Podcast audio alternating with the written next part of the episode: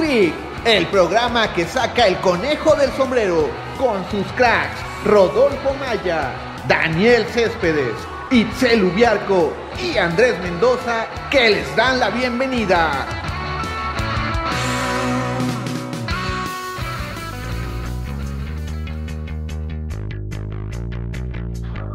¿Qué tal amigos de Hack Trick? Los saluda Andrés Mendoza. Eh, se jugaron los octavos de final de la eh, Eurocopa, la Euro 2020.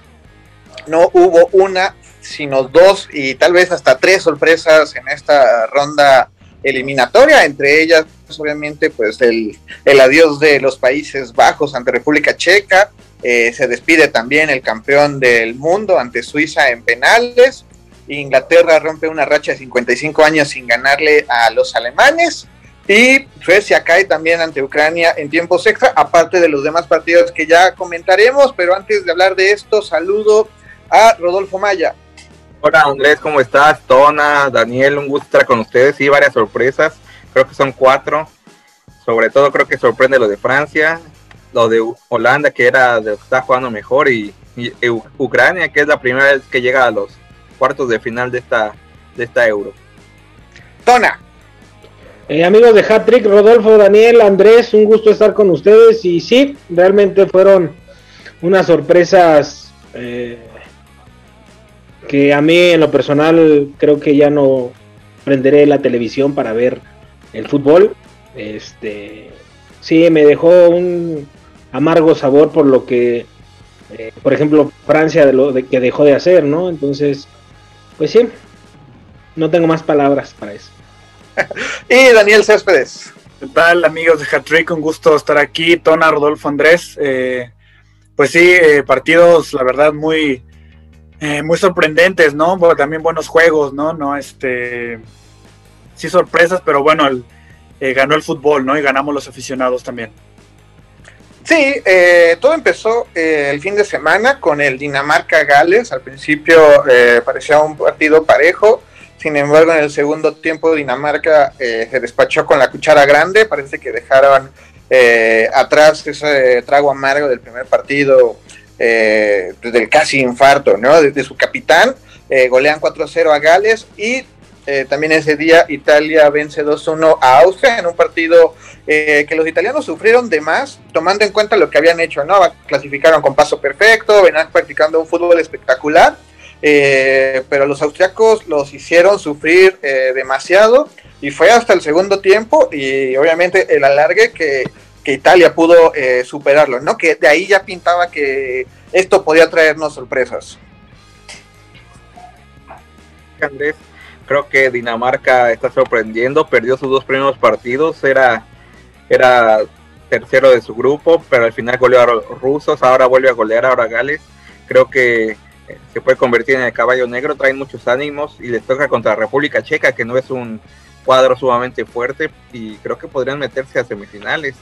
Ahora Italia, que era favorito, no se, no se, no se comprende que le haya costado tanto a Austria, que es un club que, una selección que no tiene muchas estrellas, pero aún así sorprendió.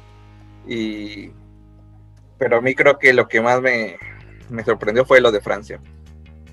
Eh, el siguiente día eh, también estuvo el República Checa Países Bajos, creo que ese es el partido que, que a todos eh, nos dejó primero con el ojo cuadrado, pues también un país una selección que había llegado con paso perfecto, que había mostrado un fútbol agradable, aunque también había mostrado carencias a la defensiva, al final recibido también varios goles, cae ante República Checa, y el partido estelar de ese día pues, fue el Bélgica-Portugal, donde Bélgica con la mínima se impone eh, a Portugal, el campeón de, de, Europa, y demuestra que Bélgica tiene, creo que en estos momentos, la selección más equilibrada, ¿no? La que tiene experiencia, pero juventud eh, en sus líneas, o sea, llega, llegan al dente, ¿no? Como lo dejamos, llegamos a decir también con Italia.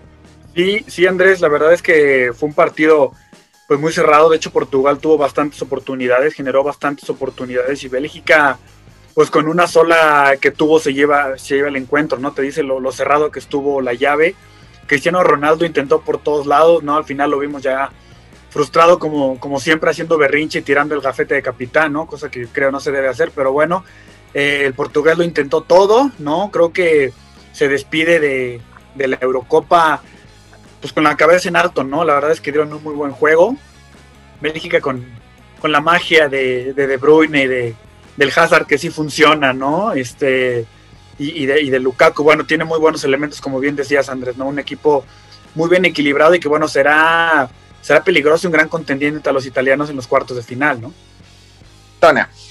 Yo, eh, como dice Daniel, eh, creo que Cristiano intentó por todos lados, pero en realidad eh, yo lo vi muy poco.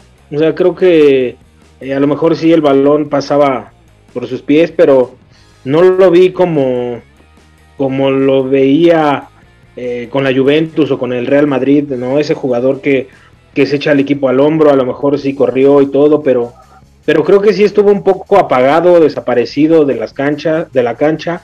Este, creo que Bélgica hizo un buen trabajo en, en, esa parte, que es nulificándolo.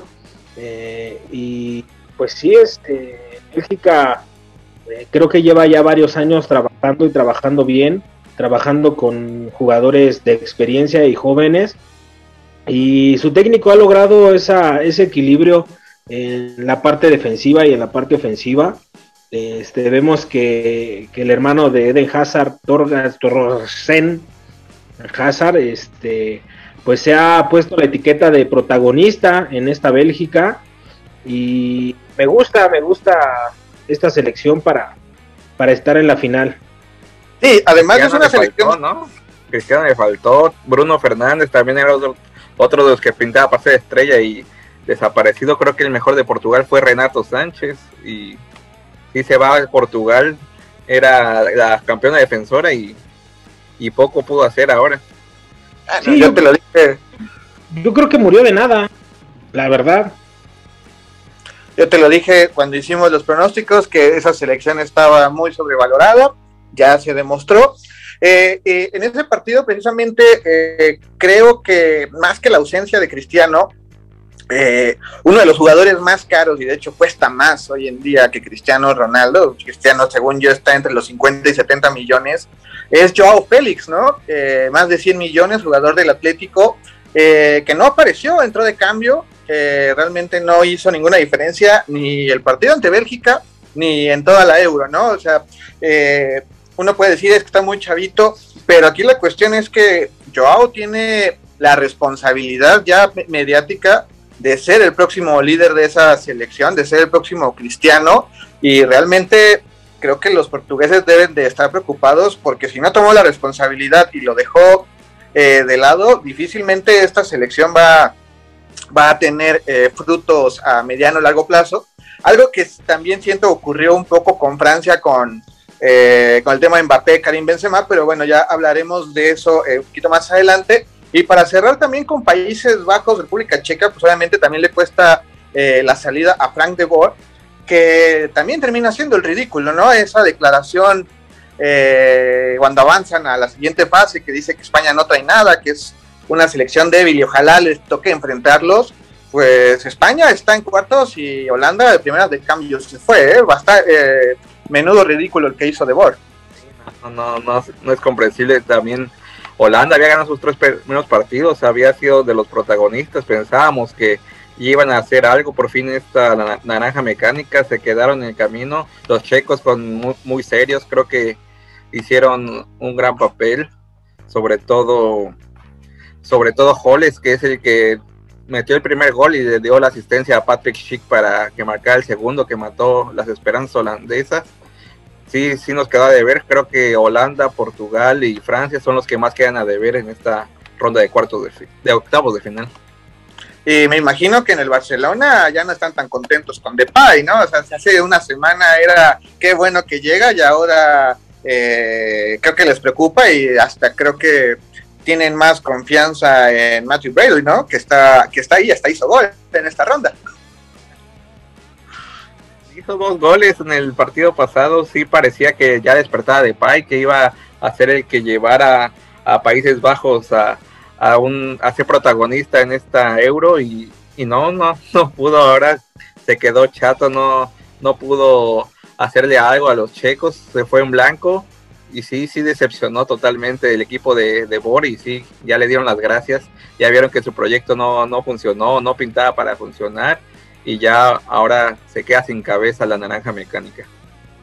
Ahora, pero, ah, perdón, pero yo creo que eh, la naranja mecánica ya solo es un apodo de antaño que te quedó, eh, pero creo que ya lleva años, si no mal recuerdo, que, pues, vive de la pobreza, ahora sí, perdón por la palabra o lo que sea, pero eh, nunca lo he visto como una selección eh, protagonista, salvo... Llegó a la final del 2010 en Sudáfrica. y, después ya no hizo nada. después se ha caído. Tato se volvió un equipo sin estrellas o los jugadores que eran sus estrellas eh, con ínfulas de grandeza, que no daban el 100 en la cancha. Entonces eh, ya es algo que Holanda está arrastrando de hace mucho tiempo, ¿no? Entonces ahí tendrían que hacer un trabajo muy a fondo para poder levantar a este mítico equipo que se le conoció como la Naranja Mecánica. Algunos lo llaman, Tona, la maldición del no era penal, ¿eh? Pues, pues qué bueno, ¿eh? Qué bueno porque... Por el este, robo de Robin ya están valiendo. Se, lo merece, ¿no? Eh. Desde entonces, no hay que olvidar que pues no, no fueron a la siguiente Euro, no fueron al Mundial y apenas están regresando a un torneo internacional. Entonces, algo de verdad hay en eso, ¿eh? iba la canción de la chavita, pinches holandeses. ah, buenísimo esa. Sí, creo que no, no la escuché. Eh, de lo que te pierdes. El lunes, Croacia y España nos regalaron el primer eh, gran partido de esta ronda. Eh, primero, con un autogol increíble, Croacia se fue al frente. y es increíble porque era España el que estaba atacando un pase de de y Unai Simón la deja pasar inexplicablemente. España remonta, se pone el marcador 3 a 1. Rodolfo Maya nos avisa al minuto 80 que España ya está clasificado y cae la primer maldición de los Maya. Pues al minuto 90 Croacia estaba haciendo el 3-3 y nos fuimos a tiempos extra. Eh, Rodolfo decidió quedarse callado, ya no comentar ah, nada, estaba haciendo la crónica y ahí se, se rompe esa maldición y España mete otros dos goles para eh, termina 5-3 el encuentro, pero por momentos parecía que Croacia eh, le estaba saliendo el fantasma, ¿no? De ese eh, Rusia en el cual a todos sus rivales los llevó a tiempos extra y ahí los mató, parecía que se la iba a volver a picar a España, pero la, furia roja, ¿no? Salió, salió bien librada y también creo que muy motivada, ¿no? Después de ser muy criticada y después de, de que no levantaba, pues en dos partidos lleva 10 goles y cómo dan las cosas, ¿no? Eh, países que venían como muy favoritos, ahora ya no los ves tanto y España ya lo empiezas a ver ahora como un potencial finalista. Sí, sí, sí. Había alguna duda de lo que era España en los primeros juegos, que bueno, era con, razón. Eh, ahorita ya quedó todo disipado, ¿no? Gran juego de, España, bueno, y todavía ahí el personaje de, la polémica Morata, ¿no? Hace, hace un gol ahí y bueno, pues ya parece que ya sanaron las heridas entre la afición y, Álvaro Morata, pero bien, muy buen juego de, los españoles, los croatas los exigieron al máximo, a pesar de que decía Rodolfo que, Croacia era un equipo viejo y que ya, ya no tenía para, para dar más y que no sé qué, bueno, pues ahí está, ¿no? Le, le, le compitió bastante bien y España, bueno, pues anímicamente llega perfecta, ¿no? Para, para los cuartos de final. O sea, y bueno, tendrá Suiza que en teoría, pues bueno, no parecería un rival fuerte, pero bueno, está ahí y, es de cuidado, ¿no? Eliminó a Francia eh, en los penales, ¿no? Así que bueno, pues no creo que la tenga nada sencilla. Así que bueno, pues veremos qué nos depara este juego entre España y Suiza en cuartos de final. Se complicó solo España, iba ganando 3-1 al 76, al 80, todavía tenía esa diferencia de dos goles. La, la defensa Española hizo agua, les metieron esos dos tantos, los empataron y lo pudieron resolver en tiempos extra cuando parecía que se podían ir a penales. Creo que sí, Luis Enrique tiene que corregir varias cosas. Unai Simón, que es un chavo que tiene muchas condiciones, ese gol que se come es increíble. Habían dejado a De Gea en, en la banca porque también no tuvo una temporada afortunada con el Manchester United. Ahora Simón tuvo este error, pero después corrigió, se salvó a España de dos o tres goles de los croatas. vamos a ver cómo, qué le depara a España en la siguiente ronda. Creo que va a ser un partido muy parejo contra los suizos. Sí podría ser ligeramente favorita la Furia Roja, pero yo no descartaría que los suizos les, los batieran y, fueran los que pasaran a semifinales. Yo, yo creo que por esos dos goles de los que habla Rodolfo, eh, creo que por eso no pondría yo a España como favorita. Creo que el equipo de Luis Enrique eh, tuvo esas desatenciones, cayeron esos dos goles y con, un, con una selección con un poderío más eh, amplio en la, en la delantera, creo que pudieron haberle remontado y pudieron haberle dado la vuelta a, ese marcador. Entonces España así, con, con, esos errores yo no la pongo como favorita. Creo que Suiza le va a salir a hacer un buen juego y por ahí este pues sí nos puede dar esa sorpresa que a lo mejor para Rodolfo puede ser eh, que Suiza avance, ¿no? No se esperaba ya mucho, creo que creo que después de esos de irse abajo, creo que la pasó mal, falló ese penal Ricardo Rodríguez y, y no, no, no se esperaba que pudiera pudiera con, con Francia los suizos. Bueno, eh, lo que sí me queda claro es que en el partido España-Croacia sí se enfrentó eh, la nueva generación contra una que ya va de salida, ¿no? Los croatas eh, difícilmente a muchos de los que están ahí los veremos tal vez hasta en el siguiente mundial en caso de que clasifiquen, ya muchos van de salida, encabezados por, por Luka Modric. Y de España, pues creo que ya a partir de lo que hagan aquí es ganancia, es la generación que viene.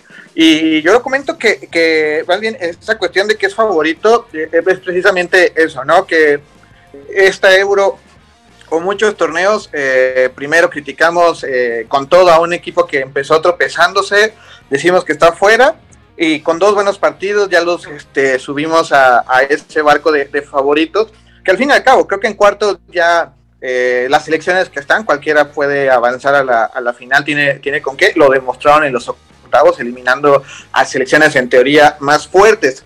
Eh, después el Francia-Suiza, eh, un partido de volteretas, un partido donde Benzema se despachó, se quedó corto también en la búsqueda del liderato de goleo, se fueron a los tiempos extra, se fueron a los penales. Y Mbappé fue el que falló el último cobro para pues, decirle adiós a Francia. Se hizo mucha la discusión qué tan culpable o no es Mbappé eh, en esa cuestión, pero me imagino que mientras todo el mundo dice Mbappé la falló, me queda claro que la, prensa y los aficionados suizos dicen el héroe es el portero, ¿no? Creo que también es a partir de qué lado del cristal estés viendo eh, esa situación. Sí, yo creo que eh, anunció mucho su, su, disparo, le dio tiempo al portero de, de lanzarse hacia el balón. Pero sí creo que cuando yo vi a, a Mbappé caminar hacia el manchón penal, lo vi raro, lo vi como distraído, lo vi, no sé, no, no lo vi enfocado en lo que tenía que hacer. Eh, cuando tiró, tiró sin, eh, pues ahora sí que sin, sin decisión, ¿sabes? O sea, como que lo pateó por patear, ¿no? Eh, vimos los otros penales, eh, Pogba que lo cobró de una forma impresionante. Este, eh, ¿cómo se llama el otro chico? Turán, creo. Marco Turán. También lo cobró como maestro. Entonces, ¿cómo es posible que un jugador de este calibre, yo sé que Messi, Pelé, Cristiano Ronaldo, los mejores jugadores han fallado, pero ¿cómo es posible que un jugador de este calibre, de este estirpe como es Mbappé, eh, llegue a tirar un penal con esa... Ah, ah, pues ya lo tiro ahí, ¿no? Creo que sí, eso es lo más, lo más triste de, lo que pasó ayer con, Francia. Creo que Paul Pogba es eh, un jugadorazo. Eh, el gol que anotó también me dejó boquiabierto, me dejó anonadado. Este, y sí, creo que el verdadero líder de esa selección es, es Pogba y pues Mbappé también creo que esta Euro la pasó de noche, como el Mundial, para mí en el Mundial también la pasó de noche. Y el verdadero eh, jugador en el Mundial de Francia fue, fue Pogba, ¿no? Sí, Pogba creo que fue el mejor jugador de los de los galos. Fue quien repartía el juego, quien daba los pases filtrados. Ahora anotó un golazo y fue el que echó el equipo al hombro. Creo que sí le faltó a, a Mbappé, pero no solo a él. También Griezmann apareció muy poco. Benzema metió dos goles en el partido pasado y ahora también creo que le faltó Giroud, que es un jugador veterano, pero que también se esperaba que diera un poco más.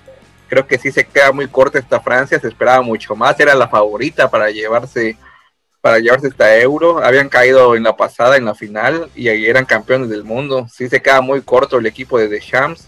Yo no diría que se tiene que ir el entrenador. Claro que es campeón del mundo, es, es un referente, pero sí, sí se esperaba mucho más esta Francia, se quedaron cortos. No, no, no es creíble que se hayan ido en octavos de final, era para que tan siquiera llegaran a semifinales o a la final y, y se va tristemente los franceses en, en octavos y no, sí, no hay que cargarle todo a Mbappé. Sí, varios han fallado. Platini falló en el Mundial del 86 y como dice Tonan, los grandes también fallan, pero sí, sí, es un chavo apenas de 23 años, pero sí, tenía que ser decisivo y falló a la hora buena. También eh, creo algo muy importante es, estamos hablando de Francia, pero lo que hizo Suiza creo que fue excepcional al llevar a Francia a este límite, a llevar hasta los penales creo que fue eh, el planteamiento que, los mismos suizos eh, intentaron hacer, llevar a Francia hasta, hasta esa instancia y también ahí eso es de un mérito muy grande. Eh, para redondear el tema de, Francia y Mbappé, yo veo algunas cosas. primero, decirle a Rodolfo que pues meter dos goles en un partido creo que no es quedarse corto, no todos los días haces hack tricks. Después, el tema de Mbappé, creo que le terminó afectando eh, dos cosas. Eh, hace tres años creo que no tenía en los hombros el peso de la selección. Eh, em, era como su primer mundial, disfrútalo, se encuentra y ayuda a, la selección a ganar el mundial y obviamente a partir de ahí es donde se convierte en esa figura mundial y comienzan a decir que es el sucesor de Cristiano y de Messi en el trono del mejor jugador. Y la otra situación, creo que también le pesó el asunto de Benzema, que se veía que Mbappé como que quería que el que luciera era, era Benzema. O sea, muchas veces Mbappé en vez de, buscar eh, él definirla, buscó mucho a Benzema, ¿no? Algo irónico o curioso, porque Giroud hasta había dicho, a veces eh, no me pasan los balones, y aquí Mbappé eh, creo que se pasó de, filtrarle los balones a, a su compañero, eh, posible eh, compañero en su próximo equipo en el Madrid. Y del otro lado, eh, Rodolfo menciona lo de Deschamps. Pues no me suena descabellado que tras la salida de Zidane ya tenga el plan B o ya estén haciendo las llamadas con Zidane para que llegue a la selección, ¿eh? Que apuntan para que sea el sucesor de Deschamps en el banquillo francés. Sí, no, yo no lo descartaría para nada. Sí, es uno de los candidatos. Y si la Federación Francesa decide prescindir de Deschamps, creo que el número uno podría ser Zinedine Zidane. Muy bien. Y los octavos de final terminaron con el Inglaterra-Alemania. Una Inglaterra que Rodolfo decía que era increíble que llegara a esta instancia con solo tres goles. Pero pues vimos que hay muchas selecciones que llegaban con muchísimos más goles, ya se fueron. Y eh, Inglaterra eh, se mantiene ahí con un gol de Sterling y otro de Harry Kane dominaron a, los alemanes, los supieron mantener a raya. Eh, realmente eh, los germanos tuvieron pocas opciones a gol. De hecho, la más clara fue cuando ya el partido estaba perdido 1-0. Müller la, manda a un costado. Y me llama la atención esa jugada en particular, porque yo no recuerdo a un alemán, después de haber fallado, eh, hincarse, llevarse las manos al rostro con una cara de desesperación eh, es algo que no te caracteriza eh, de Alemania, al contrario, son los que hasta el minuto 95, aunque el partido termina en el 93, van a seguir peleando.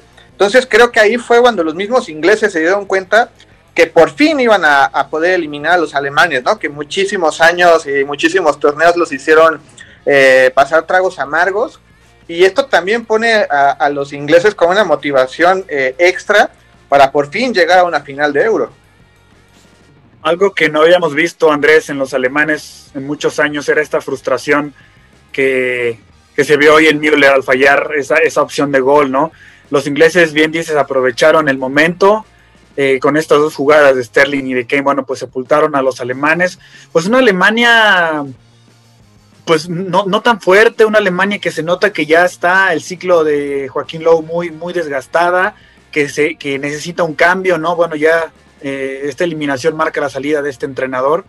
Eh, yo creo que vienen buenas cosas para Alemania, tiene una buena generación, pero bueno, este torneo pues fue, fue muy triste para ellos. Digo, yo, yo la verdad es que sí apoyaba que, ganara Inglaterra, yo sí quería que ganara Inglaterra. Lo celebro, pero bueno, Alemania siempre ha sido un rival que, compite, ¿no? Y bueno, hoy, bueno, este, este lunes, ¿cuándo jugaron ese lunes? Eh, mostró pues una cara que creo que no nos había tocado como aficionados verlos, ¿no? Vimos, hemos visto golizas tremendas de Alemania a Brasil, los hemos visto ganar mundiales, ¿no? Eh, dominar completamente los partidos y ahora, bueno, pues fue totalmente distinto, ¿no? Eh, Inglaterra pues va en franco ascenso a un título ya que necesitan ganar después de tantos años, ¿no? Eh, una generación que si también se descuida, otra generación que pasa y no gana nada, ¿no? los Harry Kane no es eterno, Sterling también son jugadores que, que ya tienen un, un, recorrido, ¿no? En la, en la Premier League sobre todo, y que bueno, pues ya marcaría un poco de alguna manera su salida, ¿no? Viene Foden, ya viene otra, otra generación ahí de ingleses, pero bueno, creo que el grueso de esta generación ya debe de ganar algo para, demostrar de qué está hecha y demostrar de alguna manera lo que ha sido el fútbol inglés, la Liga Premier en los últimos años, creo yo. Inglaterra ha sorprendido, tiene varios jóvenes interesantes. También Harry Kane por fin se estrenó, no había anotado gol, el único que había metido era Raheem Sterling. Ahora sorprendiendo a los alemanes. Alemania que se quedó muy corto en el mundial pasado, eliminaron en la primera ronda, ahora se va en octavos. Sí, ya tiene, le urge una renovación a, la Mannschaft. Ahí viene Hansi Flick, Hansi Flick que, sin duda le puede cambiar la cara y que también tiene jugadores importantes, jóvenes. Creo que sí los va a aprovechar y, y se va a ver una Alemania diferente. Para Qatar creo que sí tiene los elementos para trascender y sí, Inglaterra sorprende, creo que sí es el momento de que ya ganen algo. Ahora llega a las semifinales, es favorito. Creo que es el partido más disparejo de estos cuartos, el Inglaterra contra Ucrania. Y vamos a ver para qué alcanza al equipo de Gary Southgate. Y también, ¿no? Eh, reconocer que Inglaterra y Bélgica fueron semifinalistas en el Mundial pasado eh, Inglaterra precisamente se mencionaba eso, ¿no? Que estaba iniciando un proceso y Bélgica era la que ya tenía ese, preciso, e, ese proceso eh. Entonces, también habrá que ver cuál de estas dos selecciones tiene más posibilidades de, llegar a la, final. Y precisamente, ¿no? Como le dice Daniel, a ver, eh, ya ganar. La, la urgencia me parece, por la historia, pues es más grande para Inglaterra, pero me imagino, pero también los belgas, porque una generación como esta eh, difícilmente se la van a encontrar eh, en corto o mediano plazo. Es tiempo de que alguno de los dos se consagre, que gane un trofeo. Creo que sí es un poco más veterana la selección de Bélgica, pero, pero también va a ser un, rival muy, muy complicado para Italia. Inglaterra sí es favorito contra Ucrania. Creo que no sería que ya lo apuntemos en semifinales, pero, pero sí es ultra favorito, yo creo que contra Ucrania. Y bueno, por último, Rodolfo, tus paisanos, los ucranianos, eh, ganaron en tiempo extra a Suecia, que partía como favorito por la cuestión de haber llegado como líder de su grupo. Eh, también eh, en lo personal considero que tenía un equipo más poderoso, pero los ucranianos con muchísima garra y, entrega fue con lo que terminan avanzando y aprovechando también el tiempo extra, el momento en el que los dos selecciones parecía que dijeron, pues ya nos vamos a los penales, no nos arriesgamos, pero una expulsión cerca de terminar el primer tiempo extra cambia todo para Ucrania. Eh, se quedan con un hombre de más los ucranianos y dicen, creo que podemos ir por ese gol para terminar el partido. Y ya en tiempo de compensación cae ese gol que mata a los suecos, ¿no? Entonces también Ucrania una grata sorpresa, aunque creo que sí es de los equipos que avanzó y de la forma en la que avanzó, de los que menos espectáculo dio junto con República Checa, ¿no? Muy, eh, muy pegados al guion, eh, que funcione y al fin y al cabo pues sirvió. Y los ucranianos juegan con el corazón. Fue un partido no tan entretenido, pero sí hubo, hubo, este, hubo varios goles. Creo que los ucranianos es un golazo el que mete Sinchenko, el, pase de tres dedos que le da Yarmolenko y cómo define el, el, extremo del, Manchester City. Para mí fue un golazo. Después Dobbik, que es el que mete el cabezazo que también es inesperado. Sí le pesó mucho a los suecos la, expulsión. Ucrania jugó con el corazón, se lleva un justo premio para mí. Ya parecía que se iban a los penales y, llegó el gol de, gol de Dobbik y y se meten a los cuartos de final, va a ser, va a ser un rival un tanto complicado para Inglaterra, por, sobre todo por la garra que tienen, pero, pero sí, los ingleses son favoritos y, creo que sí, ya podemos decir que casi casi Inglaterra es el primer semifinalista. Eh, les comento cómo están las llaves de los eh, cuartos de final, pero creo que primero Tona quiere decir algo. Eh, creo que a lo mejor en el papel Ucrania es el rival más débil, pero nunca hay que dar por muerto a un equipo. No, no puedes decir eh, que tú ves a, Inglaterra en la semifinal. Creo que lo que ha hecho Ucrania durante esta Eurocopa eh, ha demostrado y, y es merecedor de estar donde está. Así que el partido tiene 90 minutos, el balón rueda y por ahí, si Inglaterra no sale en una buena tarde, los ucranianos sí, yo te lo apuesto, apuesto que tus paisanos eh, avanzan a la semifinal. aparte, me, sorprendió, me, sorprendió la forma en cómo en cómo eh, pronuncia los nombres de los ucranianos, creo que sí, sí, Oye, Tona, deja tú que Inglaterra salga en una mala tarde. Ya tienen el pronóstico en contra de Rodolfo, los ingleses. Ah, eso sí. O sea, ya, ya valieron. o sea, ese es el factor principal en el que ya, me, hacen dudar de que Inglaterra pueda ganar. pero, aquí razón le echó la sala a Inglaterra, quiere que sus paisanos pasen. Sí, yo creo que lo hizo así, lo pensó o sea, lo está haciendo con maña, ¿eh? No, yo creo que sí, disfrazadamente está poniendo a Inglaterra como favorito, pero así no funcionan las cosas, Rodolfo. Tienes que hacerlo de corazón, realmente tú tienes que creer y pensar que va a pasar. Yo quiero que pase Ucrania, pero, pero sí veo muy favorito a los ingleses. Pero bueno, eh, ahora sí les comento cómo quedan los cuartos de final. el primer platillo, de hecho, hasta parece que estamos viendo la llave de, de un Roland Garros, va a ser un Suiza-España, un Nadal contra Federer. Eh, también estará el Bélgica-Italia. el, platillo para mí principal de estos cuartos de final República Checa, Dinamarca, eh, los dos que sorprenden eh, y que avanzan de, buena manera, y Ucrania, Inglaterra, que pues Rodolfo ya mencionó que Inglaterra es el primer semifinalista. España, Suiza, pues como lo menciona Tona, ¿no? En el papel y por la historia España podría llegar como favorito, pero si no llega creo que también será por sus propios errores, ¿no? Bien dicen que el pez por la boca muere. El Bélgica-Italia, pues lamentablemente una de las finales adelantadas. Eh, que también veremos qué tanto fuelle tiene Italia después de tropicarse. Al final y cabo, creo que Bélgica sí tuvo un rival en el papel más complicado, pero que también fue a lo que jugó, ¿no? Con un gol y dejar atrás a Portugal y República Checa, Dinamarca, que podemos decir está el caballo negro. Bueno, yo voy con Suiza. Creo que trae un embrión anímico muy grande al dejar fuera a Francia. Voy con Italia, eh, se me hace una selección más sólida que, Bélgica. Eh, por jugadores creo que supera a Bélgica a, Italia, pero creo que los italianos traen ese equilibrio que me gusta.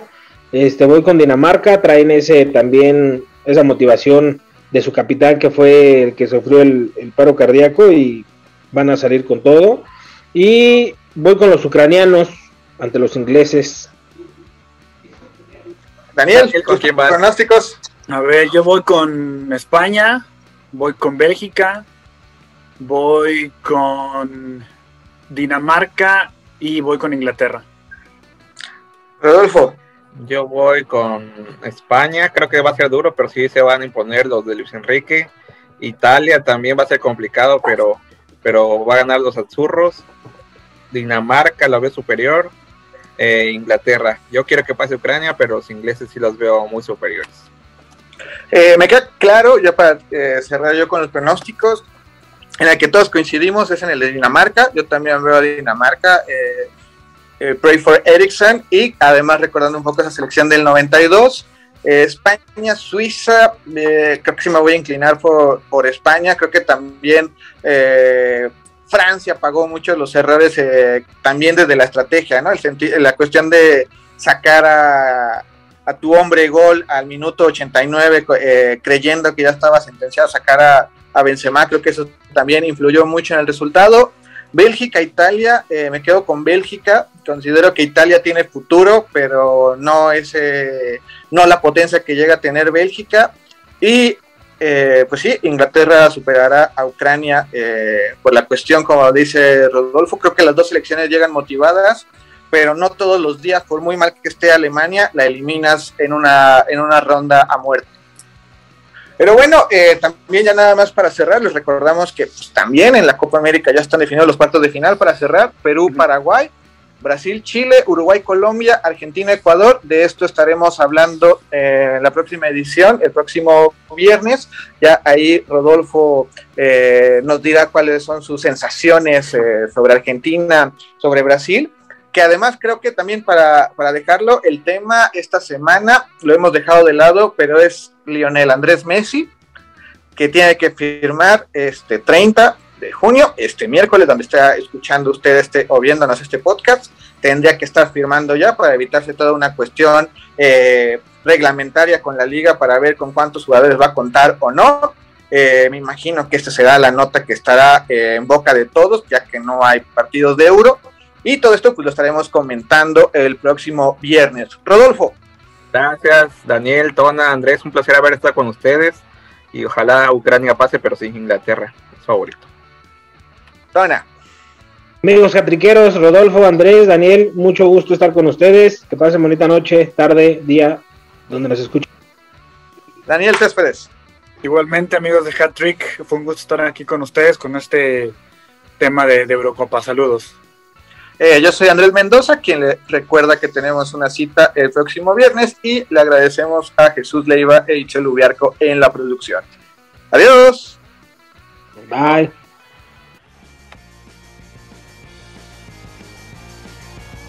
El conejo puede regresar al sombrero. Los esperamos la próxima semana para hacer otro hat trick.